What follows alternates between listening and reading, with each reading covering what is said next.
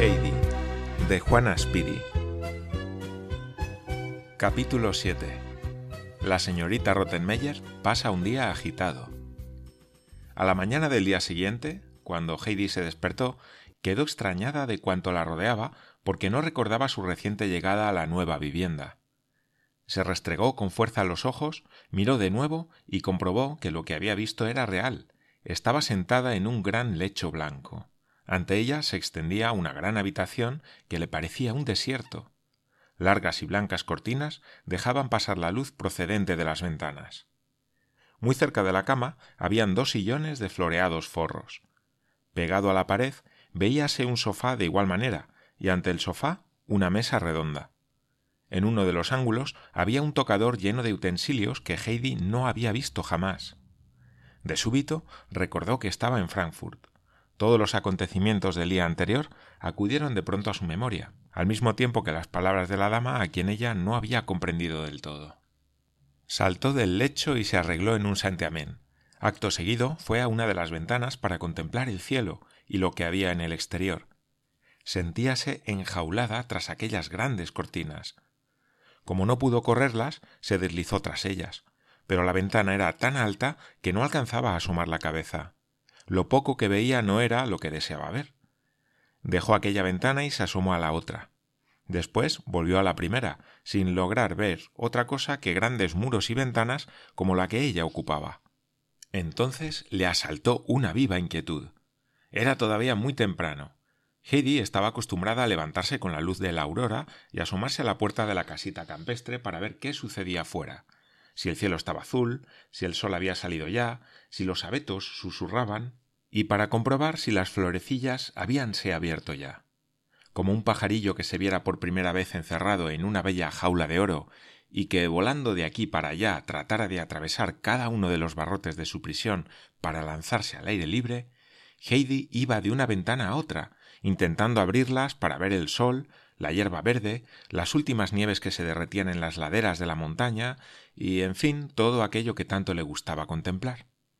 Aunque tiró, golpeó y trató de introducir los dedos en las rendijas, las ventanas continuaron cerradas herméticamente. Cuando vio que todos sus esfuerzos eran inútiles, renunció a abrirlas y se dio a pensar en qué forma podría salir en busca de un prado.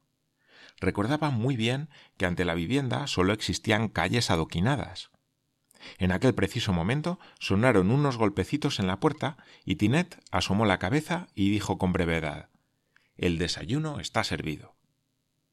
Heidi no pudo comprender que aquellas palabras, dichas en un tono tan poco amable, fueran una invitación para tomar el desayuno. Al observar el rostro burlón de Tinet, comprendió que la criada no la pensaba guiar al comedor se abstuvo de seguirla y cogiendo un taburete que había dejado debajo de la mesa, se sentó en un rincón para esperar el desarrollo de los acontecimientos. Instantes después oyó un rumor de pasos que se aproximaban en el pasillo. Era la señorita Rottenmeier, que parecía tan excitada como la noche anterior. Abrió la puerta y dijo gritando ¿Qué significa esto, Adelaida? ¿Es que no sabes lo que quiere decir desayunar? Vamos, date prisa y sígueme. Esta vez comprendió y en el acto siguió a la señorita Rottenmeier. Clara, que estaba en el comedor hacía ya un buen rato, saludó a Heidi afectuosamente. La perspectiva de los nuevos incidentes que esperaba se produjeran durante el día daba a su rostro una animación desacostumbrada. El desayuno transcurrió sin dificultades.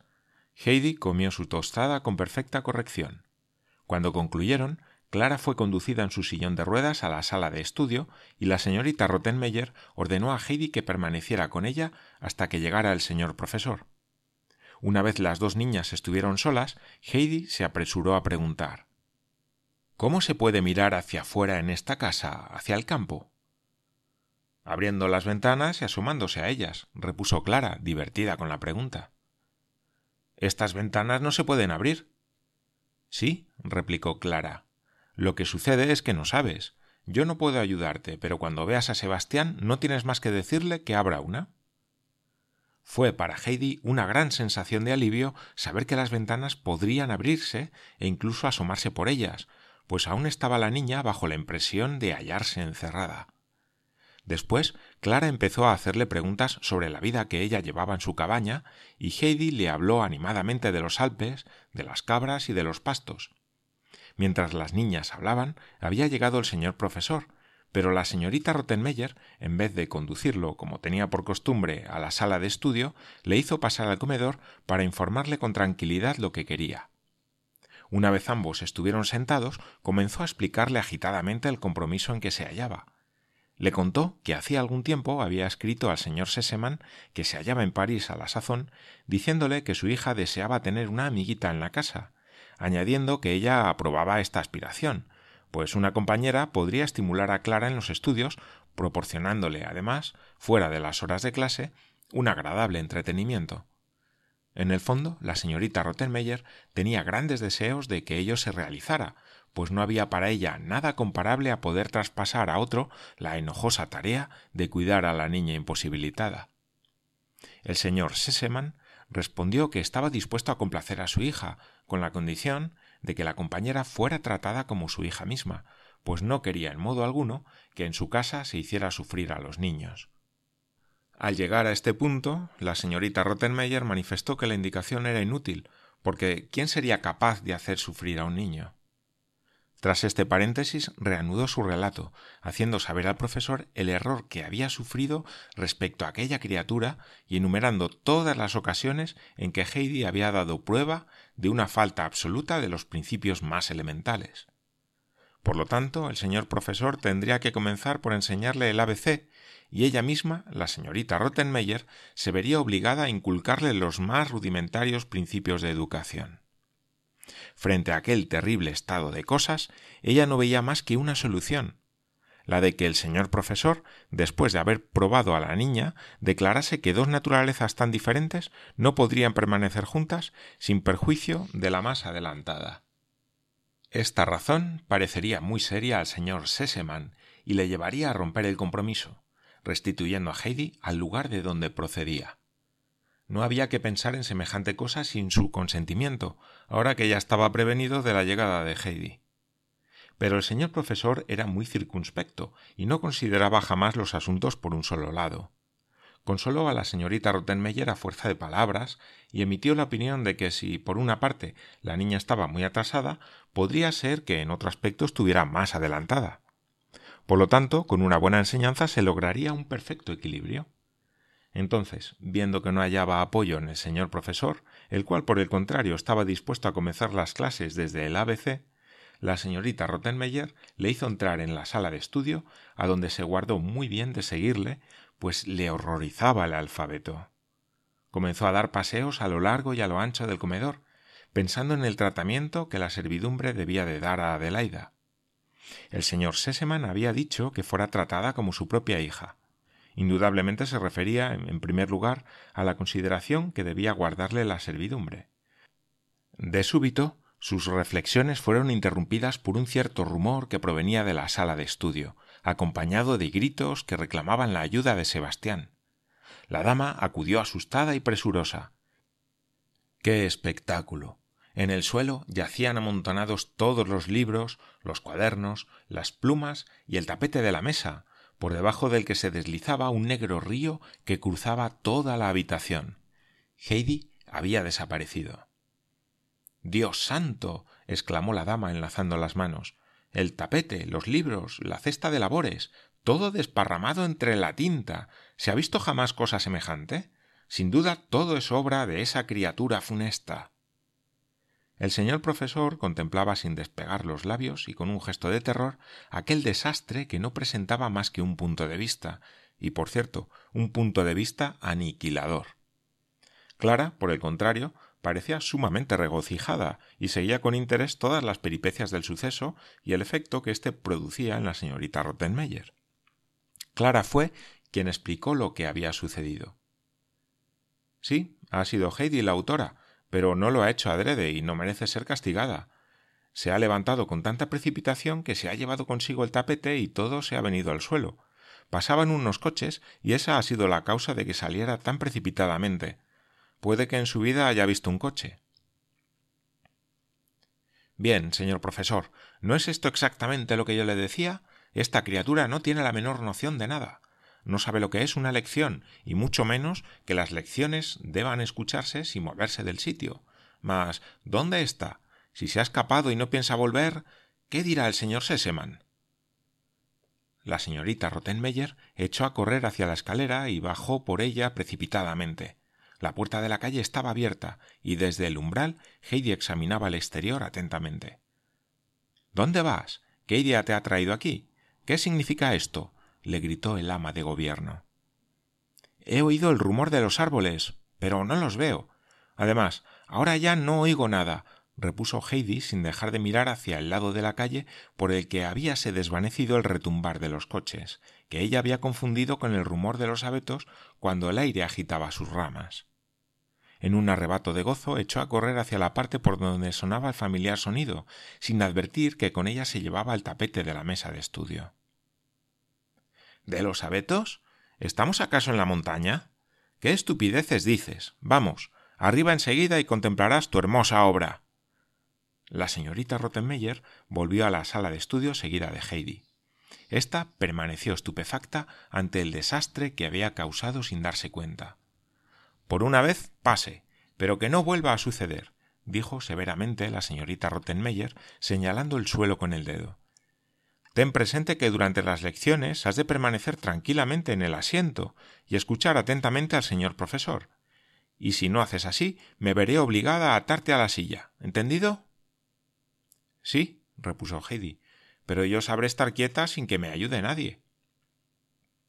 Acababa de aprender que durante la lección era preciso permanecer tranquila y quieta.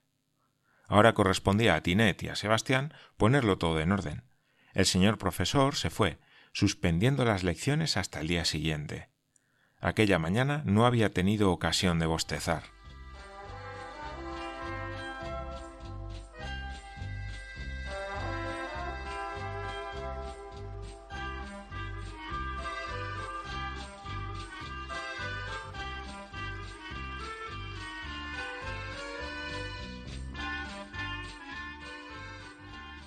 Todos los días, después de comer, Clara solía dormir la siesta, debido a lo cual la señorita Rottenmeier había anunciado a Heidi que durante aquel tiempo estaba en libertad absoluta.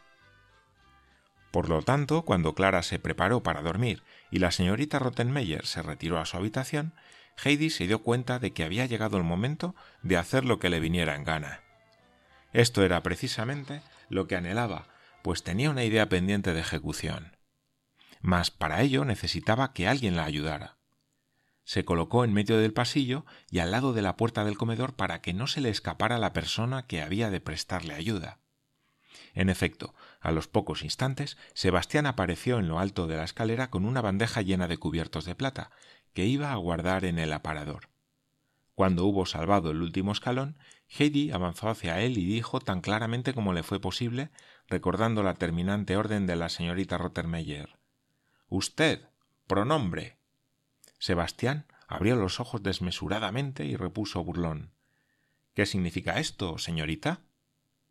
Desearía una cosa, pero no una cosa mala, como la de esta mañana, dijo Heidi, advirtiendo que Sebastián estaba muy serio y atribuyendo su mal humor a la tinta arrojada sobre el suelo de madera. ¿Y por qué me llama usted pronombre? preguntó Sebastián. No tengo más remedio que llamarle así, porque la señorita Rottenmeier lo ha mandado.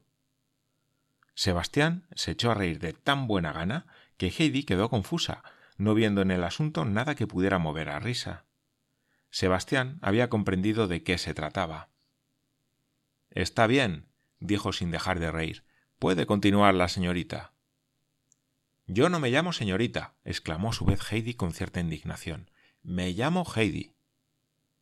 No importa. También la señorita Rottenmeier me ha mandado que la llame señorita. Ah, sí. Entonces es que así es como debo llamarme?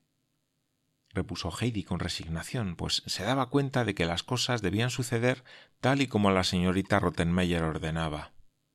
Ya tengo tres nombres, añadió con un suspiro.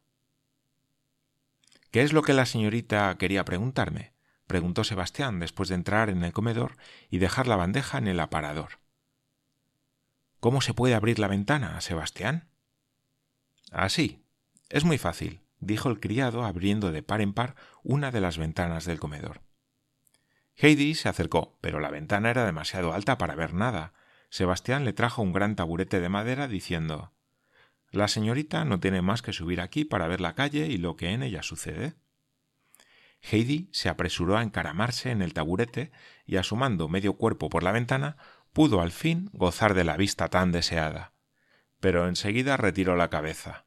Al júbilo había sucedido el descorazonamiento. Solo se ve la calle adoquinada, dijo la niña tristemente. Pero si se da vuelta a la casa, Sebastián, ¿qué se ve por el otro lado? Exactamente lo mismo, repuso el criado.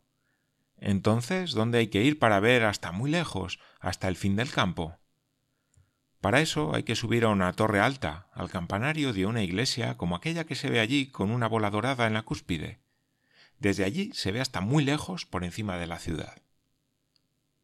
Heidi, después de haberle escuchado con profunda atención, bajó las escaleras y en un abrir y cerrar de ojos se encontró en la calle, pero lo que se proponía era más difícil de lo que en un principio había imaginado.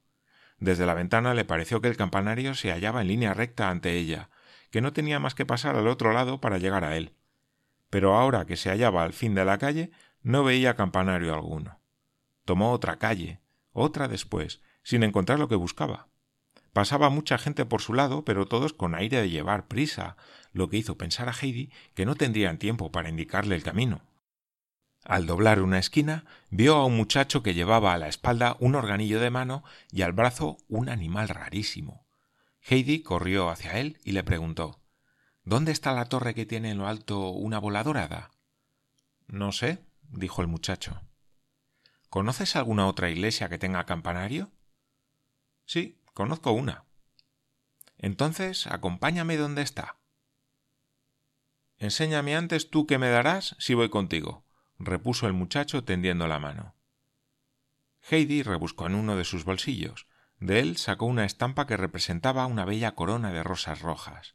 La contempló durante un momento, porque le dolía desprenderse de ella. Se la había dado Clara aquella misma mañana. Pero si pudiera ver el valle y las verdes laderas de las montañas. Toma, dijo Heidi. ¿Quieres esto? El muchacho retiró la mano haciendo un gesto negativo. Entonces, ¿qué es lo que quieres? preguntó la niña, volviendo a guardarse la preciosa estampa. Dinero. Yo no tengo dinero, pero Clara sí que tiene y me lo dará. ¿Cuánto quieres? Veinte céntimos. Vamos, pues. Ambos se echaron a andar y mientras recorrían una larga calle que se alargaba hasta perderse de vista, Heidi preguntó a su compañero qué era lo que llevaba a la espalda cubierto con un paño. El muchacho le explicó que era un órgano del que salía una preciosa música cuando se daba vueltas a la manivela. De pronto se hallaron ante una iglesia de alto campanario. El muchacho se detuvo y dijo Esta es. Pero ¿cómo podré entrar? preguntó Heidi, viendo las grandes puertas cerradas. No sé, repuso el guía. ¿Crees que hará falta hacer sonar la campanilla, como cuando uno quiere que venga Sebastián? No sé. Heidi había descubierto una campanilla en la pared y se puso a tirar del cordón con todas sus fuerzas. Será preciso que me esperes aquí mientras yo subo, pues no sé el camino, y sin que tú me lo enseñes no podría regresar. ¿Qué me darás? ¿Qué quieres que te dé? Otros veinte céntimos.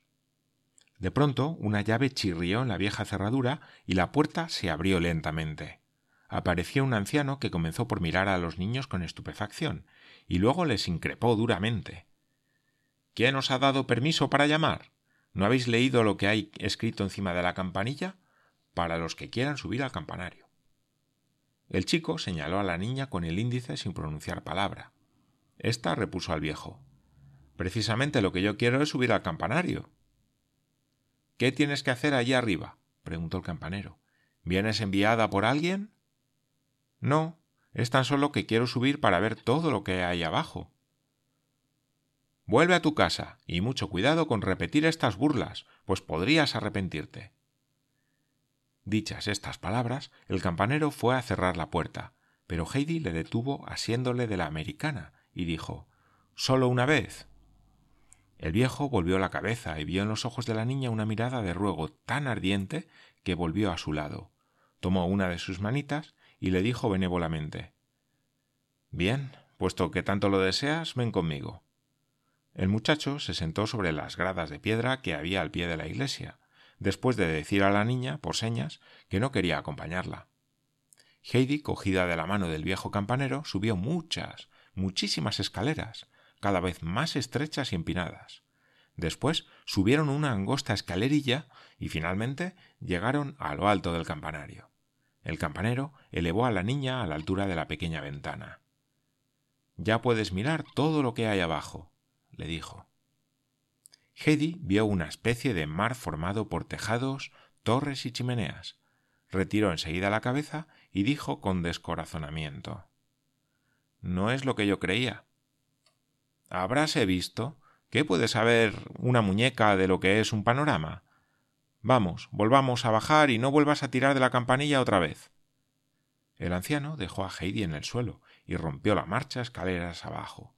En uno de los rellanos de las escaleras había una puerta que conducía a la habitación del campanero. El piso se unía con el techo en el extremo de la habitación. En un rincón había una gran gata gris y ante ella una cesta. El animal comenzó a maullar amenazadoramente, porque en la cesta estaban sus crías, y la madre advertía a los visitantes que no debían mezclarse en asuntos de familia. Heidi se detuvo y contempló con estupefacción a la gata.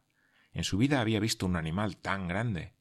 Ello era debido a que el campanero vivía rodeado de un ejército de ratones y el animal cazaba con facilidad una docena al día. El viejo, advirtiendo la sorpresa de Heidi, le dijo Acércate. Si te ve conmigo no te hará nada y podrás ver tranquilamente a los gatitos. Heidi se acercó a la cesta y comenzó a lanzar gritos de asombro y admiración. Oh. qué bonitos son. qué chiquitines exclamó corriendo y saltando alrededor de la cesta para ver mejor a los siete u ocho meninos que se subían unos encima de otros. Trataban de encaramarse al borde de la cesta y caían dentro de ella una y otra vez. ¿Te gustaría tener uno? preguntó el anciano, que gozaba viendo la alegría que sentía la niña. ¿Uno para mí sola? ¿Para tenerlo siempre? exclamó Heidi sin poder dar crédito a tanta felicidad.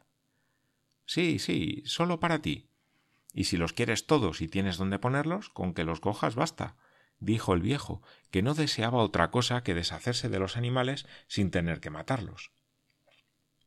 Heidi se sintió locamente feliz. Sin duda alguna que había sitio para todos en la inmensa casa donde ahora vivía. Oh, qué contenta se pondría Clara cuando la viera llegar con tantos y tan lindos animalitos. Pero ¿cómo podría llevármelos? preguntó Heidi, tendiendo la mano para coger uno. La gran gata se arrojó entonces contra su brazo y maulló con aire tan amenazador que la niña retrocedió aterrorizada. Si me dices dónde vives, yo te los llevaré, dijo el campanero acariciando a la gata para calmarla. Eran buenos amigos porque hacía mucho tiempo que vivían juntos en el viejo campanario. Vivo en la casa del señor Seseman, que es un edificio que tiene en la puerta una gran cabeza de perro dorada, con un anillo en la boca, repuso Heidi. El anciano no necesitaba tantas explicaciones. Desde que vivía en el campanario conocía todas las viviendas a muchas leguas a la redonda. Además, Sebastián era un buen amigo suyo. Ya sé dónde es, repuso el viejo. Pero cuando lleve los gatitos, ¿por quién habré de preguntar? porque tú no eres de la casa del señor Seseman y además él no está. No, pero está clara, que se alegrará mucho cuando vea los gatitos. El campanero trató entonces de continuar la marcha, pero Heidi no podía decidirse a dejar aquel espectáculo tan divertido. Si pudiera llevarme ahora, aunque solo fuera uno o dos, uno para mí y otro para Clara, los otros los podría enviar más tarde. Aguarda un momento. El anciano cogió con precaución a la gata y se la llevó a su habitación, poniéndola al lado de un platito de leche. Después cerró la puerta y volvió al lado de Heidi. Ahora toma los dos gatitos. Los ojos de la niña relampaguearon de gozo. Escogió uno completamente blanco y otro con listas blancas y grises. Metió uno en el bolsillo derecho de su delantal y el otro en el izquierdo. Acto seguido se dispuso a volver hacia abajo. El muchacho estaba todavía sentado en las escaleras. Cuando el campanero hubo cerrado la puerta detrás de Heidi, ésta preguntó ¿Qué camino hay que tomar para volver a la casa del señor Sesemann? No sé. Heidi entonces le dio cuantos detalles conocía de la casa, la puerta de la entrada, las ventanas, la escalera, pero el muchacho no hacía más que mover la cabeza negativamente. Todo aquello le era desconocido. Mira, si te asomas a una de las ventanas, se ve una casa grande y gris que tiene un tejado que hace así, explicó haciendo gestos con las manos. El chico reconoció enseguida uno de aquellos signos que sin duda alguna le eran familiares. Se puso en pie de un salto y, seguido de Heidi, marchó con rapidez en determinada dirección. En efecto, poco después llegaron a una gran puerta adornada con una cabeza de león. Heidi tiró del cordón de la campanilla, apareciendo enseguida Sebastián, que apenas vio a la niña comenzó a gritar Vamos. adentro enseguida.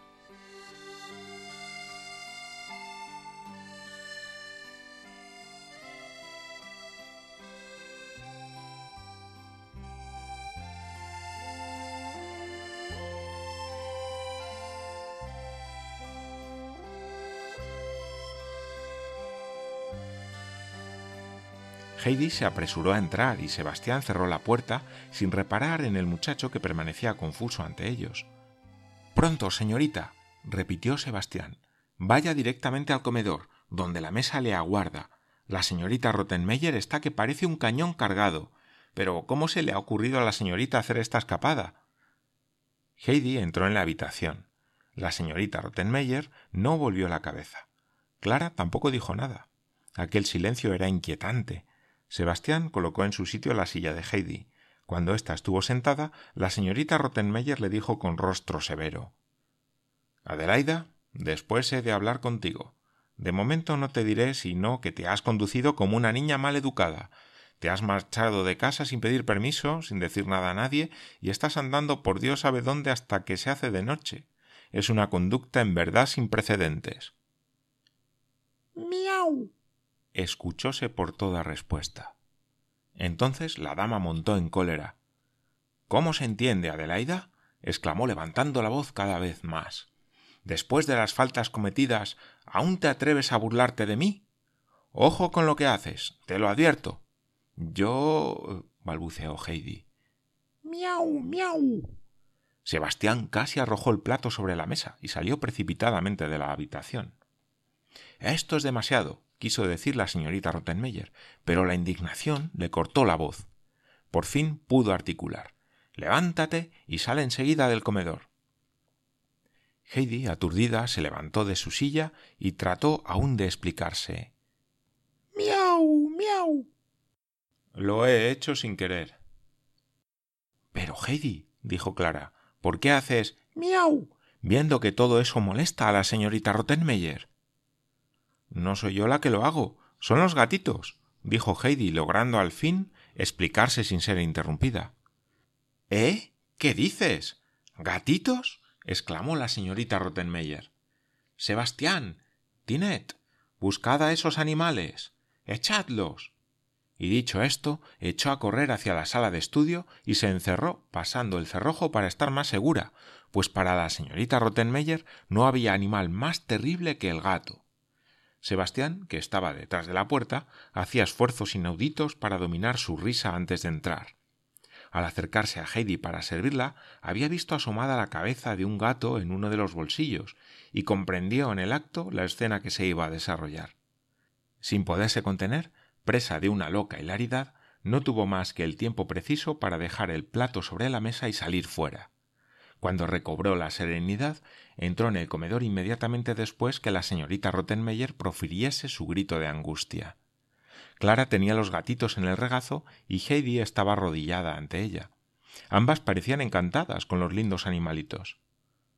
Sebastián, dijo Clara al verle entrar. Tenemos necesidad de su ayuda.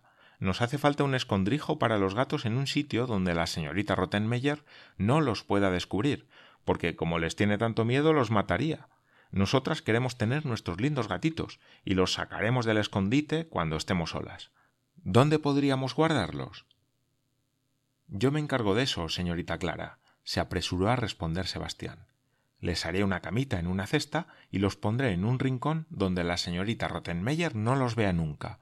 Respondo de ello. Sebastián puso en el acto manos a la obra riendo para sus adentros mientras pensaba ¿Todavía sucederá algo más?